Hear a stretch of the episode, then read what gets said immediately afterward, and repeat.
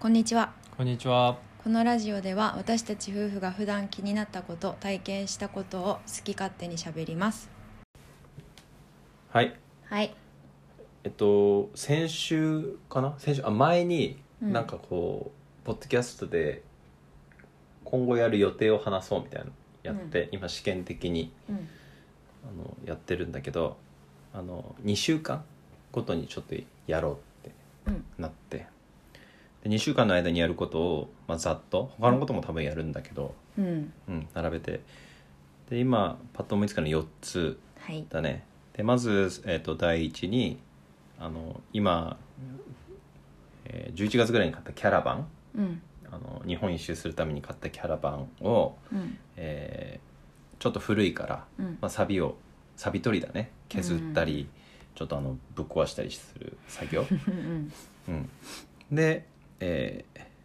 あとは週に1回ねあうんの温泉に行くようにしてるから、うんえっと、トレーニング終わった後、うん温泉に行くこととで3つ目が、えートレーニングとダイエットについて、うんで4つ目は、えーなんかブログうんブログも書いてるからそれについてはいはいでバンは、うんえっと今週の土日使ってうんあのやっぱサビがねあうのんここ雪国ってのもあってあの雪国ってあの融雪剤がつくとよく錆びるんだよね、うんだからサビを取って、うでんあのちっちゃいサビはもうあの買ってあるんだけどヤスリかうんヤスリを使って削ればね取れたりするんだけど、うんもうすんごいもうサビて、うんもうボディがもう中まで腐ってるみたいなうんやつもあるからそれは多分もう破壊しなきゃだめね、うん穴開けるぐらいうんでその後にえっとこれも買ったんだけどパテ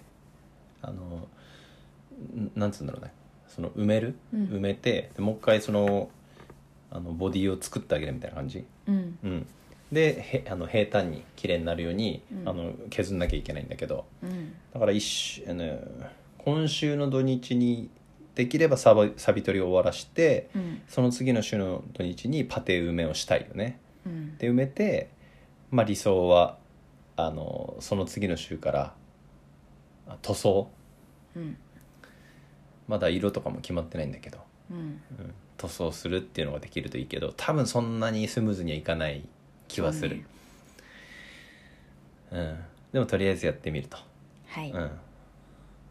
で温泉うん温泉行くけどまあ場所は決まってないね、そうだうね、ちょっと遠出してもいいかなとも思ってるけどどまあ1時間とかね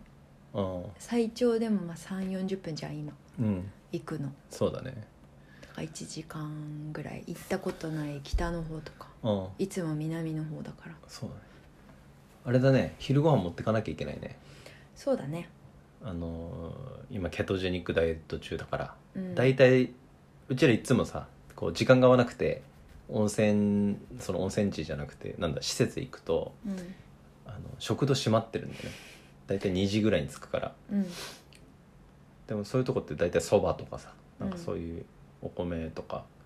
だからそういうのはあまり食べれないから持ってかなきゃいけないねうんはいそうですねうん、だこれ行ったとこもなんかインスタとかにあげれたらいいかうんなねブログ書くのはちょっとしんどい けど、うんで3つ目のトレーニングとダイエットで、うんうん、じゃあまずトレーニングうんどんな感じでうん個人の目標というかうんなんは、うんまあいつも通りうだけどあの今ちょっとずつんうんまた重量を戻していくといううか、ん高重量のトレーニングにしていこうと思ってるから、ベンチはおっぱが組んでくれたメニューうんで5 0キロを目指してるからそれうでんちょっと、ちょっとずつやっててうんでまあ足の日を、まあ、2回に分けたりとかしてるから、うんこうお尻をねプリッとしたお尻を作るために、はいまあそれあとあれかな懸垂をまた今背中の日に必ず懸垂入れるようにしてて、うんサボってたらうんもう5回できたんだけど懸垂、今はいはい1回ぐらいしかできないかそうだらね、ねうん、ちょっとそれをまた取り戻すぐらいの勢いで背中を鍛えていこうと思います、はいまあ食事はケトジェニックダイエット始めて1週間でうんちょっと生理とかもあって体重うんまあガツンとうん1キロぐらい増えて、うん、まあ戻ってたけど今日うんあちゃんとこれからこの後の23週間わかんないけど、体重落ちていけるように、うんえーっと食事ちゃんと守りながら有酸素も入れていこうかなって感じかな、はいいいですねはいこれは、まあ、週5トレーニングで足は、えっと、週1、うんで胸と肩を週2、うんで、えー背中週2かなうんでその胸と肩の片っぽにちょっと腕を入れる感じうん入れる感じっていうかそうだね胸と肩の時に三頭筋を一緒に鍛えちゃってうんで背中の時に二頭筋鍛えちゃうみたいな感じうんどうせ引っ張るからうんで今まであんまり肩っていうのをしっかり鍛えたことなかったからうんちょっとこの2週間は少し肩に刺激入れていこうかなと思へって、えでチゲと一緒で俺も重量を戻すうんあのダイエットはしてるんだけどこうダイエットしながらちょっとずつ重量を戻してうんであとはフォームをなるべくこう左右差なくどうしても右の方が力が強かったりするから、うんうん、で右の方の肩甲骨裏が硬かったりとかするからそういうのもこうトレーニングしながらストレッチを入れていってうんフォームをしっかりしてあの痛めないようになるべくっていうのをやりながら重量とかうんボリュームを少しずつ増やそうと思ってるね、うんううんんまあ、そんな感じかなそうねそれが大事だねうん、うん、だからまあ短期的な目標としてはまあうんベンチプレスとかはまあ100キロぐらいでまあ10回を、まあ、45セットぐらいうんあのなんつうんだ安定したフォームでできるようにするとでデッドリフトはやらないけどあのルーマニアンデッドリフトもまあ100キロとかでうんこう気持ちよくできるようになるといいなとうんでスクワットはそうだねまずは120キロ10回とかセットを組むようにちょっとこうあの多めの回数で、うん多めの回数はあんまり得意じゃないんだけどあの130キロでホイホイできるようにうん10回ぐらいまた戻していく感じかな苦手と言いつつねやるよねちゃんとでもなんかねやっぱり少ない回数の方がまあそういう人多多いかもしれないけど、うん、どうしてもね、うん、すごいあのふんとこうパワーが切れる感じがするんだよね123回ぐらいから、うん、はいそんな感じですねうんあとダイエットケトジェニックダイエットはもう1週間やってるからあと2週間俺はい2キロぐらい落ちたかなスタートしてうん結構バババッと落ちてうんちょっと落ちすぎかもしれないから少しカロリー増やすか、うんうん、それかトレーニングのボリュームを少し落とすかするでチゲは、えっと体重があまり減らなかったこの1週間ではそうそう、だからまたカロリーの調節をしてうんうん、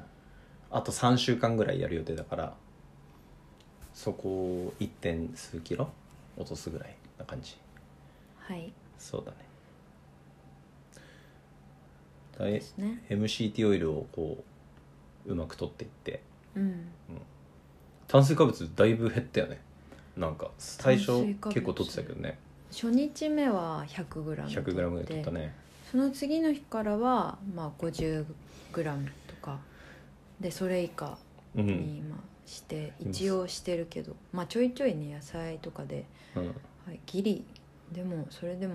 40だ10%は間違いなく切ってるよね総カロリーの切ってるはずよく10%って言うけどうんねでもやっぱ切るとねあの頭痛出るね軽うく、ん頭痛ぼーっとはちょっと和らいだかなうんでもそんなに体とかは臭くならないね気づいてないだけかもしれないけど、うんうん、結構いい匂いするそうね、でも甘いもの食べあの生理だっていうのもあるかもしれないけどね、甘いもの食べたくなるうん確かなにはなんか食べたくなるなるねだ前も言ったけどパンに入ってるレーズンうん食べた時にめちゃめちゃ甘く感じたのとうんあとは野菜トマトとかが甘く感じるねあーそうだあねのプチトマト、ううんん、だから糖質が入ってるからうんそうなるんだけど、まあ、結構あの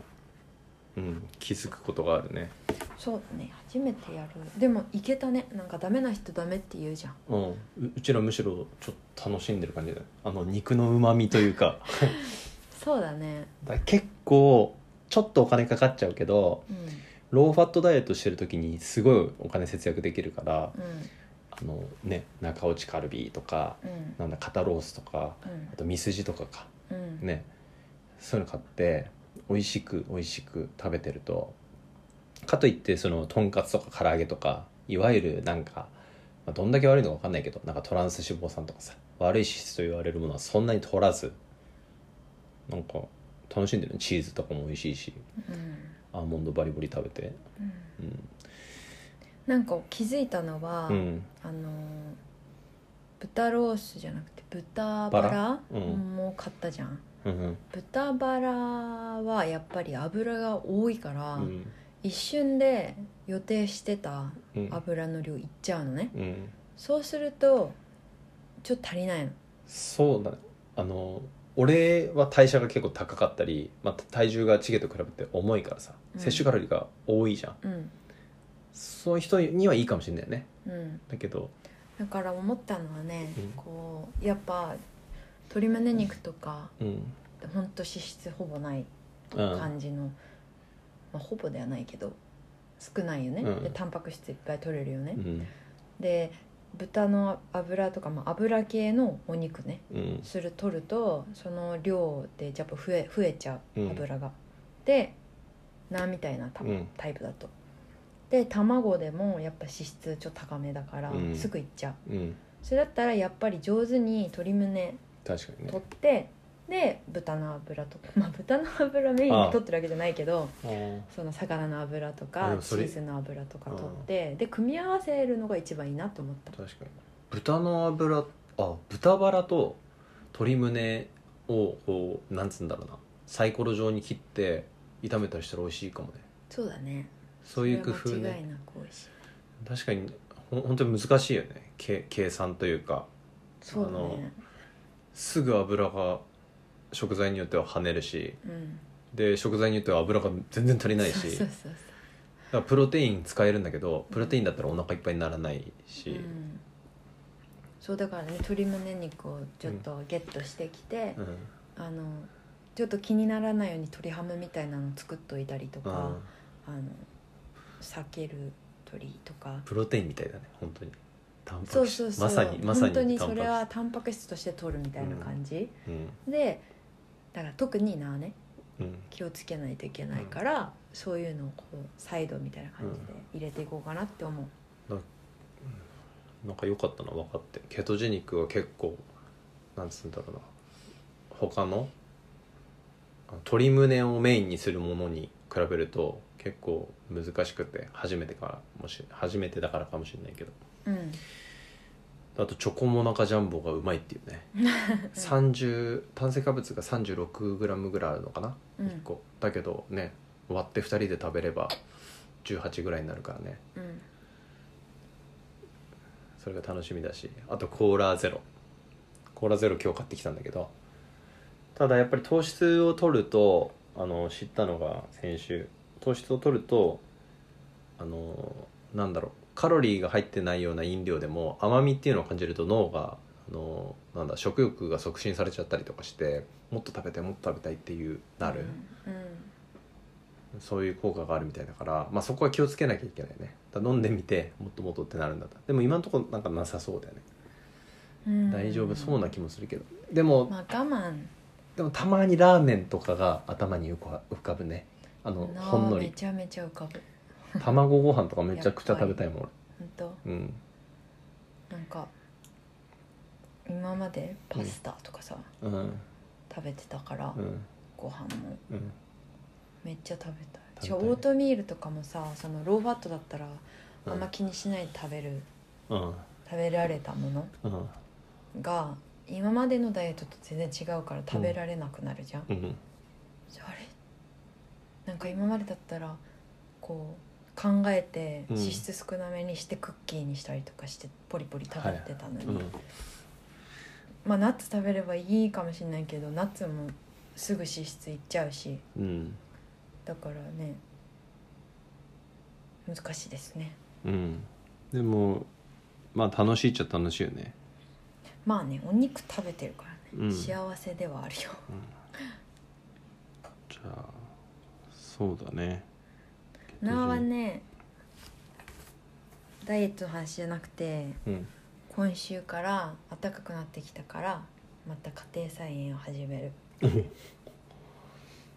何育てんのバジルとか、うんそういう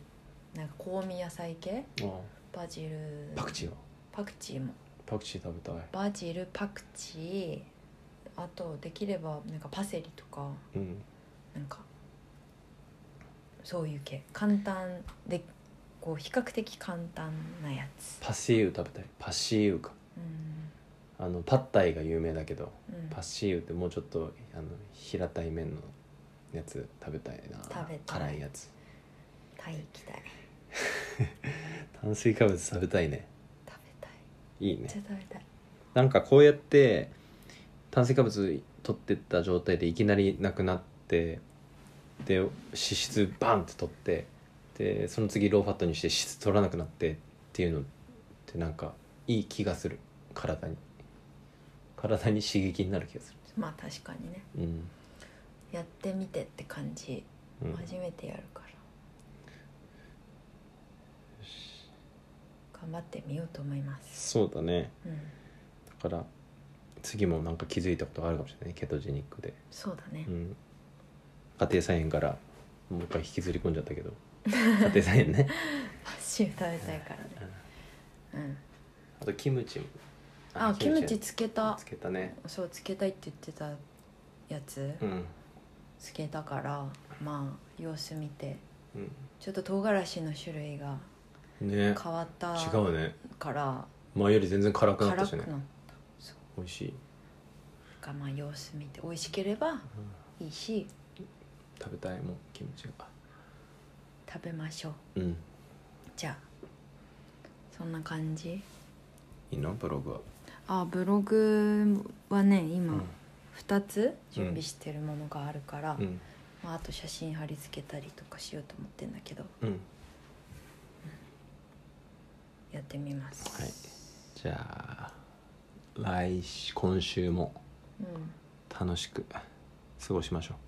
そうだねもう4月だねそうだね年度早いね新年度か新年度だねいいかないいですはい以上です以上です